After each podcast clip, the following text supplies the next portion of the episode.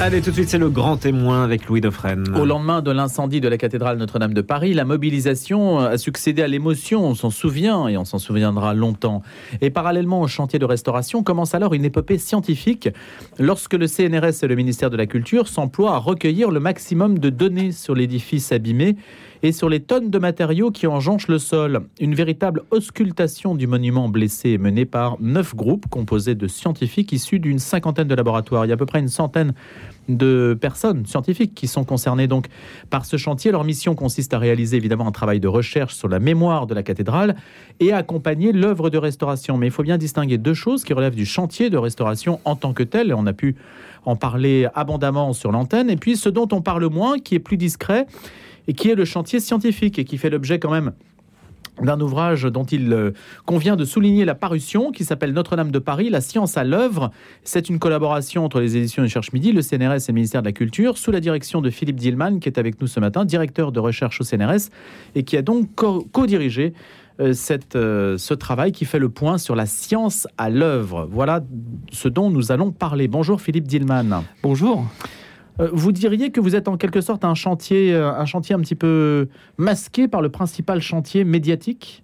Il y a le chantier médiatique et le chantier scientifique? Oui, alors ça, masqué, je ne sais pas, mais en tout cas, c'est deux chantiers en parallèle et qui se côtoient, qui se parlent, euh, qui sont complémentaires et effectivement qui ont des, rythmes aussi également un peu différents, mais, qui, qui, dialoguent constamment. On va dire que l'établissement public a la vocation de prendre des décisions, par exemple refaire faire à l'identique. Ça, c'est une décision politique, culturelle.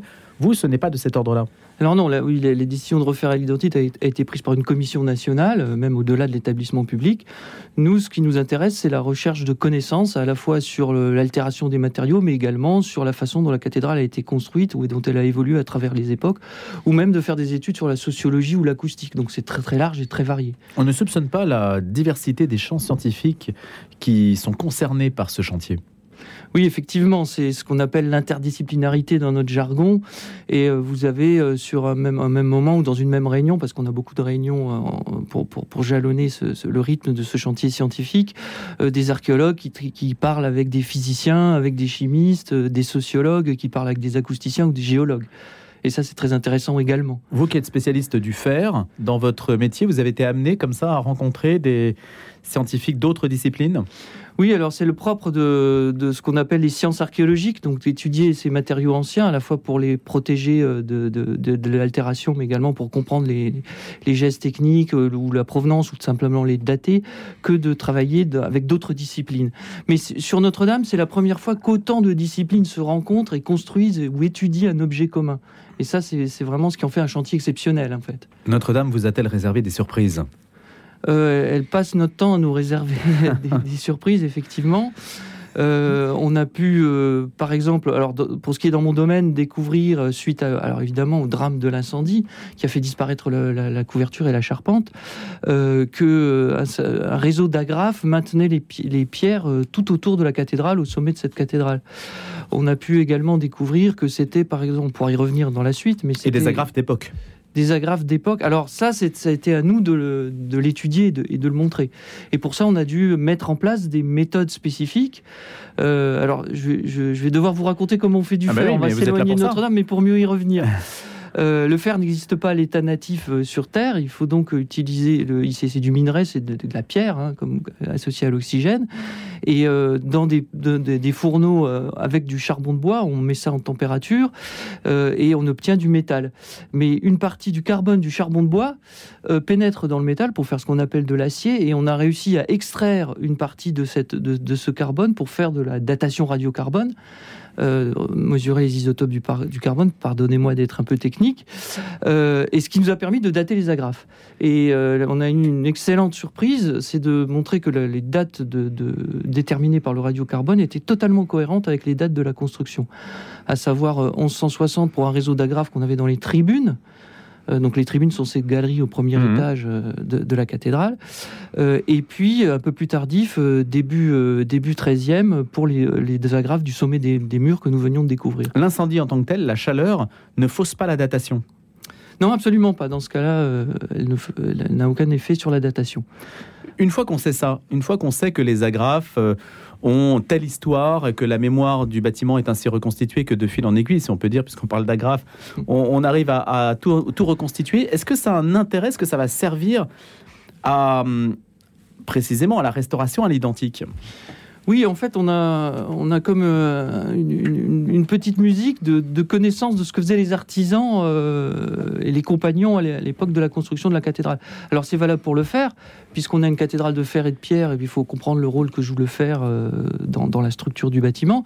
Mais c'est valable également pour le bois, où on a pu montrer que, alors les études sur Notre-Dame, mais également d'autres études avant sur d'autres charpentes, comme la cathédrale de Bourges, ont pu montrer que ces bois étaient taillés à la doloire, donc à la main, avec outil médiéval, ce qui n'est plus du tout le cas euh, actuellement. Donc il faut recréer les. Si on, si on construit à l'identique, pour revenir à ce dont vous me parliez tout à l'heure, euh, il faut, recréer les gestes des, artisans. Donc Et ça, c'est fait? C'est ce qui est fait. Alors il y a des adaptations également, il y a toute une stratégie des architectes, et c'est ce qui rend en fait la reconstruction à l'identique extrêmement dynamique, à la fois d'un point de vue intellectuel, d'un point de vue historique et d'un point de vue constructif. Et pour le faire, qu'est-ce que ça veut dire l'identique? Pour le travail du fer, qui est un travail extrêmement ancien Alors c'est une bonne question parce qu'on ne s'est pas arrêté avec la datation. On est un peu, euh, on scientifique, donc on, va jusqu'au fond des choses. Et on a, on, examiné la structure même du matériau. Et ça, c'est fait sur la pierre, c'est fait sur le bois, hein, sur tous les matériaux. Je vous donne l'exemple du fer, mais on, le, conjugue sur tous les matériaux de la cathédrale. Le verre également. Euh, et on, a pu s'apercevoir que ces agrafes étaient faites de différents morceaux de fer de, de provenance différentes. En analysant les impuretés, on peut revenir à la provenance des matériaux. Donc on a vraisemblablement du matériau recyclé déjà. Et ça, ça nous, ça nous montre alors déjà qu'il y a un comportement spécifique, un comportement mécanique spécifique qu'il faut étudier, mais ça nous montre aussi des pratiques médiévales où le remploi, le recyclage faisait partie d'une pratique normale. Et ça, c'est très intéressant à mettre en regard de nos sociétés contemporaines qui se posent les mêmes questions. Hein. Mais à l'époque, la manière dont on forgeait, par exemple, la manière dont on concevait le fer, est-ce mhm. que ça se fait est-ce que ça va devoir se faire de la même manière qu'à l'époque le fer était travaillé? Que, Vous voyez que, que est-ce qu'on va tout répliquer à l'identique? Alors voilà, ça c'est on peut euh, filer, filer le fil du fer effectivement, mais ça se pose pour tous les matériaux. Euh, est-ce qu'il faut reconstruire C'est ce qu'on appelle un système technique en fait. Est-ce qu'il faut reconstruire un marteau hydraulique euh, avec une roue de comme une, roue de moulin qui, qui, actionne le marteau pour faire du fer exactement à l'identique? Ce sera évidemment pas le cas puisqu'on est dans des, dans des délais un peu un peu serré.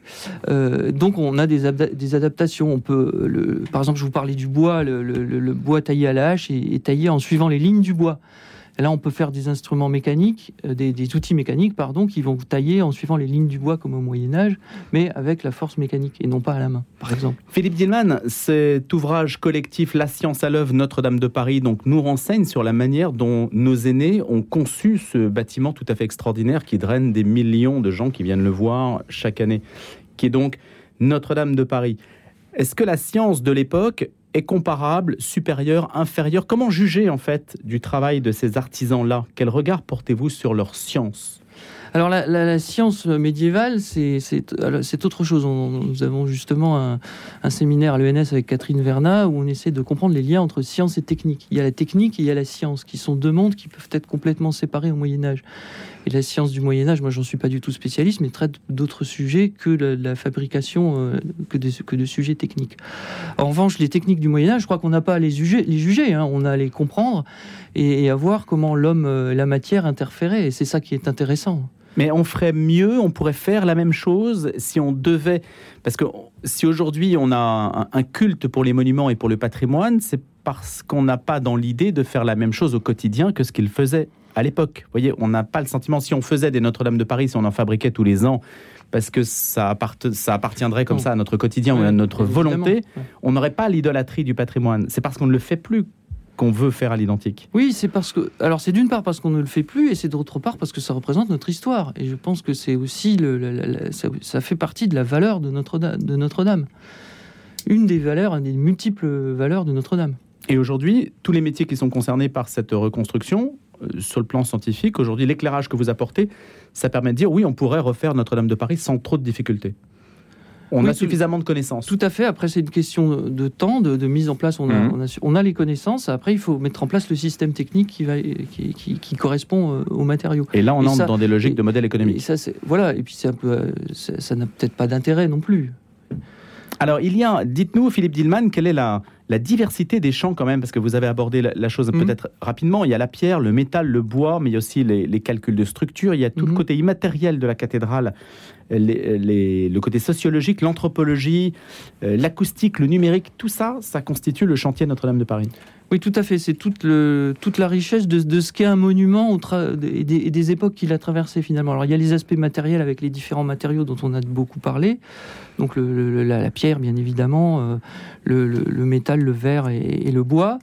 Euh, il, y a les, calculs effectivement de la statique de la cathédrale où là les, scientifiques de l'université, notamment l'université de Bordeaux, euh, vont accompagner les calculs des bureaux d'études par des calculs peut-être un peu plus fins sur des points spécifiques. Euh, et puis il y a les aspects euh, immatériels. Euh, alors l'acoustique, c'est un peu entre le matériel et l'immatériel, mais euh, on, a, une double approche sur l'acoustique. On, étudie à la fois l'acoustique de la cathédrale, alors qui peut être modélisée. On peut connaître l'acoustique euh, ou recréer l'acoustique de la cathédrale d'après des mesures qui ont été faites heureusement avant l'incendie. Et on peut étudier l'évolution de cette acoustique. Alors évidemment maintenant avec les trois trous béants dans, les voûtes, ça change complètement. Et puis aussi essayer de modéliser comment sera l'acoustique après les choix architecturaux. Ça c'est important évidemment pour l'or, pour les concerts qui ont eu lieu dans Notre-Dame. Donc ça, c'est entre le matériel et l'immatériel. On pourra revenir sur l'acoustique. Ça permet aussi de faire de l'histoire, de voir comment l'acoustique de Notre-Dame a évolué avec la liturgie, ou, comment ça se place dans le, dans, dans le bâtiment à différentes périodes. Euh, et puis il y a les côtés euh, anthropologiques, c'est de savoir comment euh, cet incendie de Notre-Dame a marqué. Euh, c'est ce qu'on appelle l'émotion patrimoniale, comment cette disparition euh, d'un monument de notre patrimoine, d'un des plus connus au monde, euh, a marqué les, les- les populations, les différents types de communautés. Ça peut être la communauté des chrétiens, des catholiques, c'est la communauté des scientifiques, ça peut être la communauté des organismes, c'est très important. Et il y a aussi comment les, nouveaux matériaux de la cathédrale sont progressivement sacralisés et deviennent des matériaux sacrés en eux-mêmes. Tout ça peut être étudié de manière anthropologique et sociologique. Et puis, on Lesquels, par exemple, font l'objet d'un- d'une sacralité bah, euh, vous, en avez, sociologique vous en avez très certainement parlé. Par exemple, les bois qui, qui, qui vont être coupés et qui vont servir à créer la nouvelle charpente, progressivement euh, gagnent un statut de, de- de- de sacré. Hmm. Et c'est ça qui est vraiment intéressant. Alors, est-ce que ce sera pareil le pour le, ce sera pareil pour plomb pour le fer On Voilà. pourra, Hmm. l'étudier en fonction de la valeur du matériau, de comment est perçu ce matériau dans les sociétés. Et puis il y a une belle aventure que je voudrais également, dont je voudrais également vous parler, c'est euh, ce que Livio De Luca, qui est responsable du groupe numérique de- de- du chantier scientifique Notre-Dame, Le double numérique. voilà, le double numérique, et puis la- ce qu'il appelle lui la cathédrale de connaissances. C'est-à-dire que bon, cette cathédrale a été scannée, on a eu la chance d'avoir des scans avant l'incendie, on continue à avoir des scans 3D par drone laser qui permettent de reconstituer numériquement le- le- la spatialisation de la cathédrale. Mais en plus de cette euh, info spatiale, on va stocker toutes les connaissances qu'on a, qui ont été acquises, les photographies, les plans, les, plans anciens, les nouvelles mesures qu'on va faire, la composition des pierres, l'altération des différents matériaux.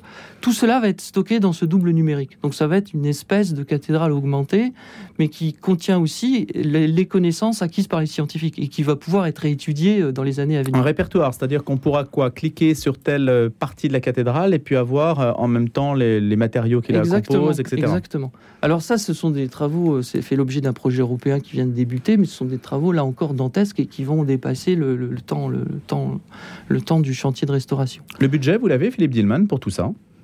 Alors le budget, alors il y a une chose importante, c'est pas secret, mais il y a une chose importante à dire, c'est que c'est pas le budget euh, qui est euh, alloué à l'établissement public Notre-Dame.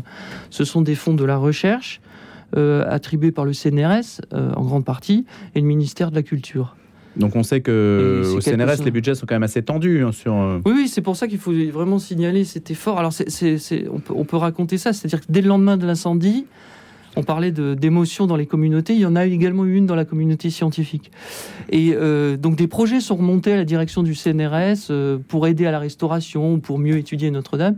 Et il y a tout de suite eu, et ça on, peut saluer, vraiment remercier le directeur du CNRS, entre le président du CNRS Antoine Petit, une volonté de structurer et de et, et d'aider une, action transverse de, la mission à l'interdisciplinarité autour de, de- de l'ensemble des sujets qu'on est en train d'évoquer ce matin.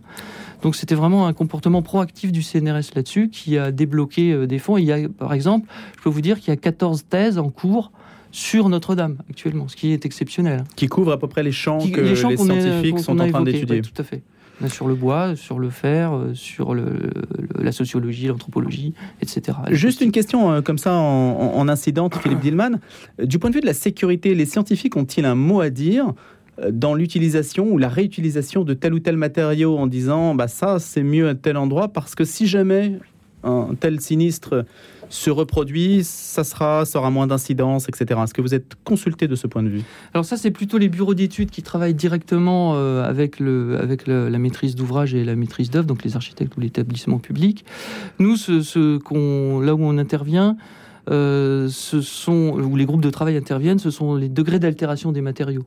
Et par exemple, au départ, euh, il y avait une, une volonté de réutiliser beaucoup les pierres euh, tombées, du, tombées de, de la voûte, symboliquement d'une part, et puis mécaniquement d'une part. Et on a pu très rapidement voir qu'avec le choc, de, le, le choc de la chute, bah, ces pierres n'étaient pas réemployables. Euh, donc le degré d'altération permet de diagnostiquer et de dire vous ne pouvez pas remployer tel ou tel ou tel matériau. Est-ce que puis il y a l'assistance au Mhm. calcul de structure. ouais. Vous avez croisé les, les données ou les expertises avec, par exemple, là j'y pense, on n'en a pas parlé avant, mais le chantier qui était monumental et extrêmement symbolique de Notre-Dame de Dresde. Vous savez, c'était l'édifice qui avait été rasé par les bombardements anglo-américains de février 45 et au moment après la chute du mur, elle a été reconstruite, un monument baroque superbe de Mhm. 90 mètres de haut qui est aujourd'hui l'emblème de la ville de Dresde et ils ont réemployé par des calculs informatiques, ils ont toutes les pierres qui étaient amassées comme ça, qui sont restées 50 ans euh, au milieu de la ville, ont été réemployés par des calculs informatiques. Ils ont remis les pierres aux, aux- aux meilleurs endroits ou aux endroits dont ils estimaient qu'elles devaient se trouver. Alors il y a des dialogues avec Donc ça avait déjà été fait il y a, il y a 40 ans, à peu près 40 ou oui, 50 oui, ans. mais alors, euh, alors je ne connais pas le détail de, de- de- de ces interactions, mais ce, ce qui est certain, c'est qu'il y a des dialogues avec différents spécialistes européens, euh, notamment qui contribuent euh, au calcul euh, et aux, pri- aux prises de décision euh, de la maîtrise euh, d'ou- d'œuvre. Pardon. Mais on sait combien de pierres, par exemple, pourront être réemployées Est-ce qu'on a un pourcentage Alors, j'ai pas les, qui pas les chiffres en tête, et ça, ce sont le rôle, c'est les architectes in fine qui décideront, donc je peux pas Hmm. vous le dire.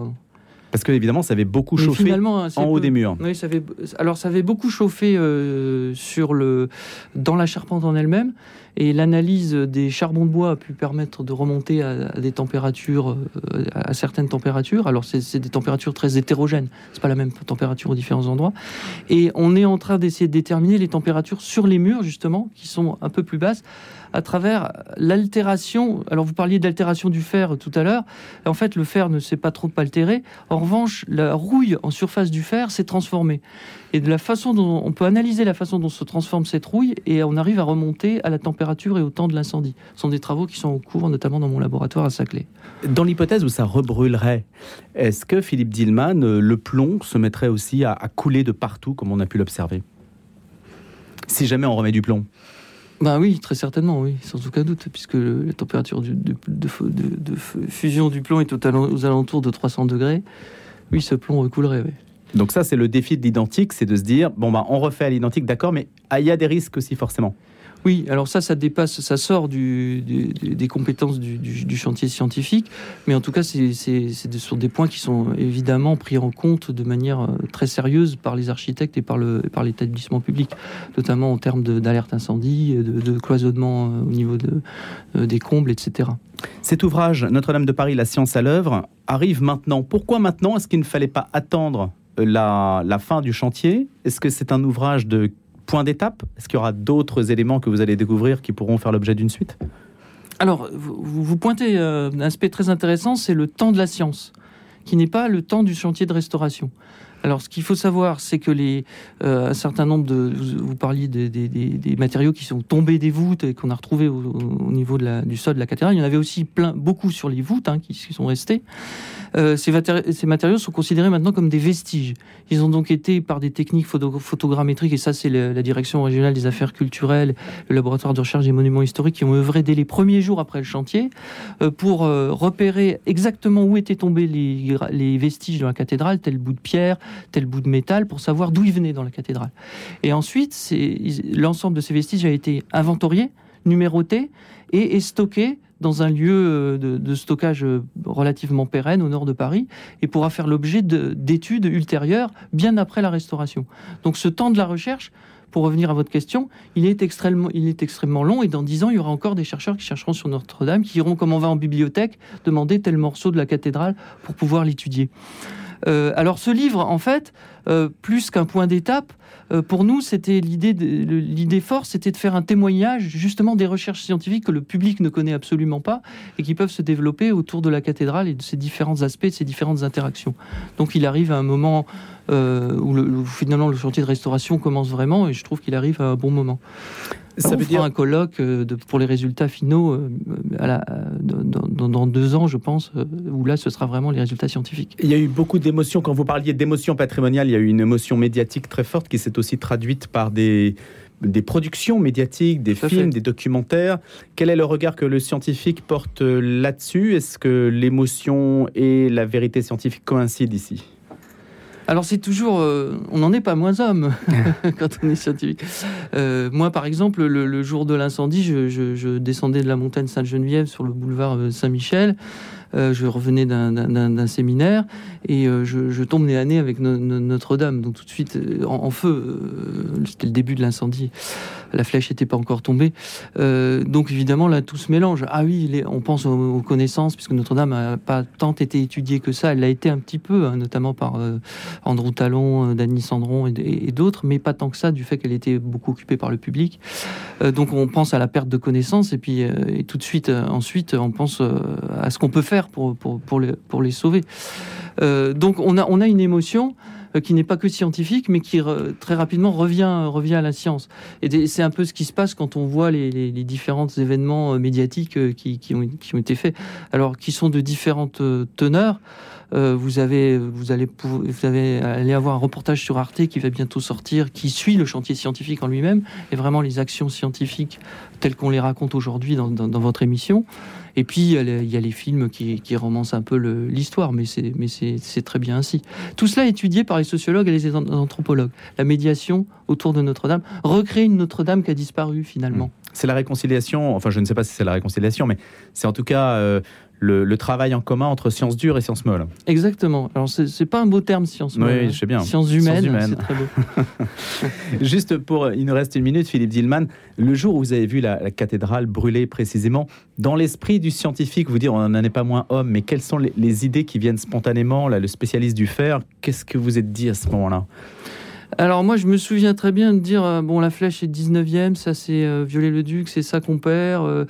Euh, il y a des bouts de la charpente qui sont médiévales. J'ai essayé de classer tout de suite, ça m'a rassuré. L'effort de classement. Et vous êtes dit, ça va, ça va tenir quand même, il y a la charpente, enfin la charpente, la structure, le, le squelette est solide? Non, alors ce qu'on a, ce que je pense beaucoup, euh, alors on était saisi par l'émotion d'abord, ça il faut évidemment le dire, mais on a tout de suite pensé que les voûtes allaient tenir. Et ce qui a été le cas, ces voûtes qui ont été aussi conçues pour protéger le sanctuaire, euh, ces, voûtes en pierre, bah, elles ont finalement tenu. Elles ont été perforées à certains endroits par la chute de la flèche, mais globalement, elles ont protégé le sanctuaire. Merci beaucoup d'avoir été des nôtres ce matin. On aura l'occasion de refaire un point, bien sûr, sur ce chantier scientifique qu'on peut découvrir en images et en texte avec Notre-Dame de Paris, La science à l'œuvre.